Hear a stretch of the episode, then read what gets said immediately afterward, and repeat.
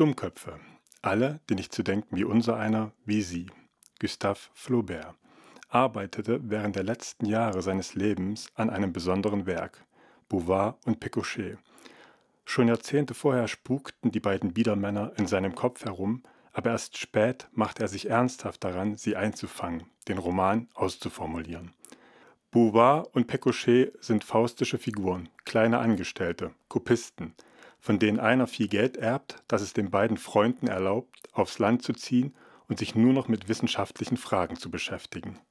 Sie durchackern die verschiedensten Wissenschaftsgebiete, von Viehzucht über Obstkultur zur Schnapsbrennerei, Geologie und Archäologie, Geschichte und Literatur, Philosophie und Theologie. Flaubert hat, wenn man seinen Worten Glauben schenkt, bei der Vorbereitung für Bouvard und Pécuchet 1500 Bücher gelesen. Seine Freunde hätten es lieber gesehen, wenn er sich anderen Stoffen zugewandt, sich nicht so in diesem Roman verbissen hätte.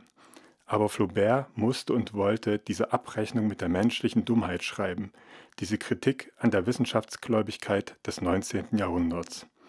Er hatte eine beinahe physische Abneigung gegen die Dummheit und glaubte beispielsweise, dass ein guter Freund an der Dummheit gestorben ist, also daran, diese nicht mehr ertragen zu können.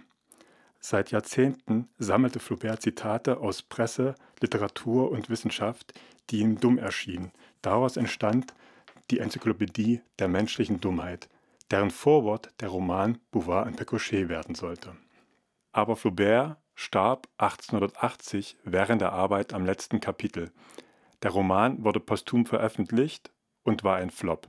Sowohl bei der Presse als auch beim Publikum fiel er durch.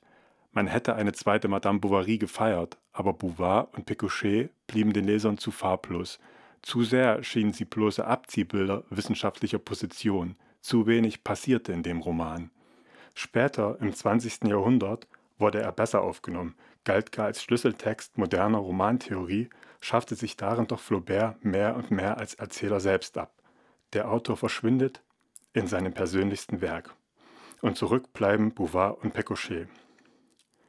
Ich habe den Roman zum ersten Mal gelesen während eines Praktikums beim Eichbaum Verlag in Frankfurt, den es heute so nicht mehr gibt. Damals schenkte mir die sehr lustige Pförtnerin das Buch in der schönen Ausgabe der anderen Bibliothek. Und seitdem begleiten mich Bouvard und Pécuchet immer wieder ein Stück meines Lebens. Aus Flauberts Notizen zu dem letzten, unvollendeten Kapitel wird ersichtlich, dass Bouvard und Pécuchet in der Kneipe ihres Dörfchens der Bevölkerung ein Erwachsenenbildungsprojekt anpreisen sollen. Vorher hatten sie Kinder erziehen wollen, was in mehreren Katastrophen endete. Und natürlich wird auch dieses Projekt zur Bildung der einfachen Dorfbevölkerung eine. Trotzdem fragte ich mich, was passiert, wenn wir uns heute in diesem Gasthof setzen und den beiden zuhören und zusehen bei ihrem Versuch. Das ist der Ausgangspunkt dieser Inszenierung, die uns tief in die Welt von Bouvard und Pécuchet und der menschlichen Dummheit führen wird und trotzdem kein Ende haben kann, weil die menschliche Dummheit ja unendlich ist. Stimmt's, Albert Einstein? Stellen Sie sich also darauf ein, einen Abend zu sehen, der an diesem nicht enden, sondern weitergehen wird. Und auf einen, der immer anders sein wird, denn von den zehn Kapiteln der Inszenierung werden jeden Abend nur die fünf gezeigt, die die Zuschauerinnen und Zuschauer sehen wollen. Und falls Sie jetzt wissen wollen, wie genau das funktioniert, kommen Sie vorbei. PS. Sagt man das überhaupt noch bei so einem neumodischen Medium? Naja, jedenfalls, falls Sie jetzt glauben sollten, Bouvard und Pécuchet seien bloße Dummköpfe, die immer zu scheitern und nicht wirklich schlauer daraus werden, kann ich Ihnen nur antworten, ja, sie scheitern. Aber kann jemand ein Dummkopf sein, der nichts auf dieses Scheitern gibt?